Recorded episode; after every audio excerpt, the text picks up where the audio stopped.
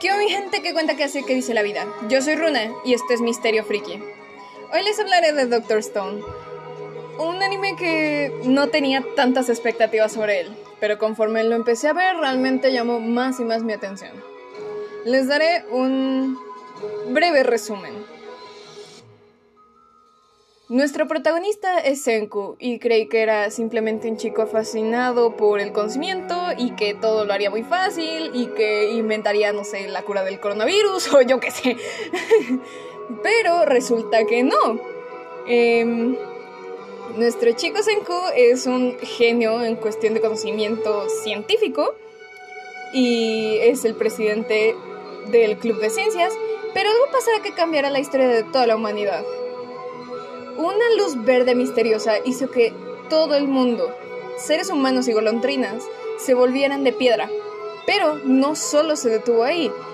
Este Senku simplemente contó segundo a segundo para no perder la fecha. ¿Quién diría eso? Segundo a segundo. Y después de 3.700 años despertó, desnudo en un mundo donde ya no quedaba huella de la humanidad alguna. Así que, ¿qué hizo? Como todo buen científico, escribió la fecha y ahora sí empezó a trabajar. Construyó un refugio, buscó comida, pero lo que quería averiguar más que nada era cómo rayos la humanidad terminó aquí.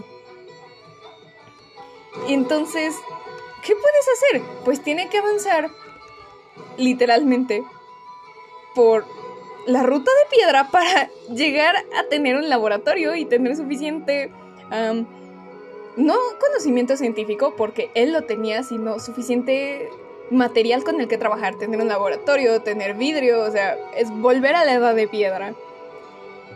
Así que se encontró a su amigo, que es más músculo que cerebro, y lo llevó a lo que él creía que era el líquido de resurrección.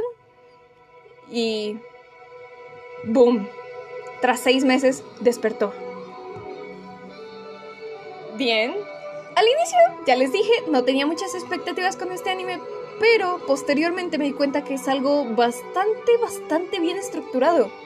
Tiene una historia interesante porque justamente cuando crees que ya entendiste todo y que no va a haber nuevos misterios ni que nada va a pasar muy interesante, no, te dicen en tu cara, no, todo lo que tú pensabas está mal y era un plan maquiavélico o de alguien más o de Senku para llegar a otra parte. Y esa parte me agradó bastante porque de los animes que he visto, pocos son los que no he podido predecir y creo que bastantes me entenderán porque después de ver varios te das cuenta de cierta fórmula y dices, no, por aquí va, por allá va y resulta que no, que aquí tú dices, ah, van para el norte y no, no van para el norte, van para el sur. O si van para el norte, no van para lo que tú creías. Entonces, está, no sé si me voy a entender, pero creo que está bastante interesante y está bastante bien argumentado.